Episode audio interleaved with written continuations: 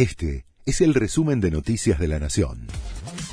La Nación presenta los títulos del miércoles 23 de marzo de 2022. Dudas por la suba de precios y faltantes de productos. El gobierno informó un acuerdo para retrotraer precios de 580 productos al 10 de marzo, pero desde el sector privado desconocieron ese supuesto pacto. Mientras, se multiplicaron los faltantes en las góndolas en los últimos días. Hay problemas con el aceite, harinas, lácteos y yerba.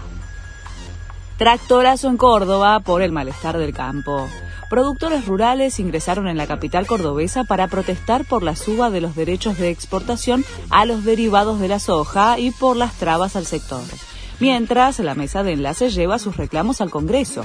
Los dirigentes del campo se reúnen hoy con diputados de diferentes bloques. Las empresas con más de 100 empleados deberán tener salas maternales y guarderías. El decreto, que lleva la firma del jefe de gabinete, el ministro de Trabajo y la ministra de las Mujeres, Géneros y Diversidad, resuelve imponer la prestación obligatoria de servicios de cuidado infantil en establecimientos laborales con más de 100 trabajadores, independientemente de su género. Ucrania acusa a Rusia de destruir un laboratorio en el que hay muestras altamente radioactivas. El gobierno ucraniano dijo que los rusos dañaron su laboratorio analítico central, el cual procesa una gran cantidad de derechos radiactivos. Además, continúan los bombardeos a Kiev. Las fuerzas rusas intentan tomar los suburbios de la capital ucraniana. La número uno del tenis del mundo anunció su retiro de la actividad a los 25 años.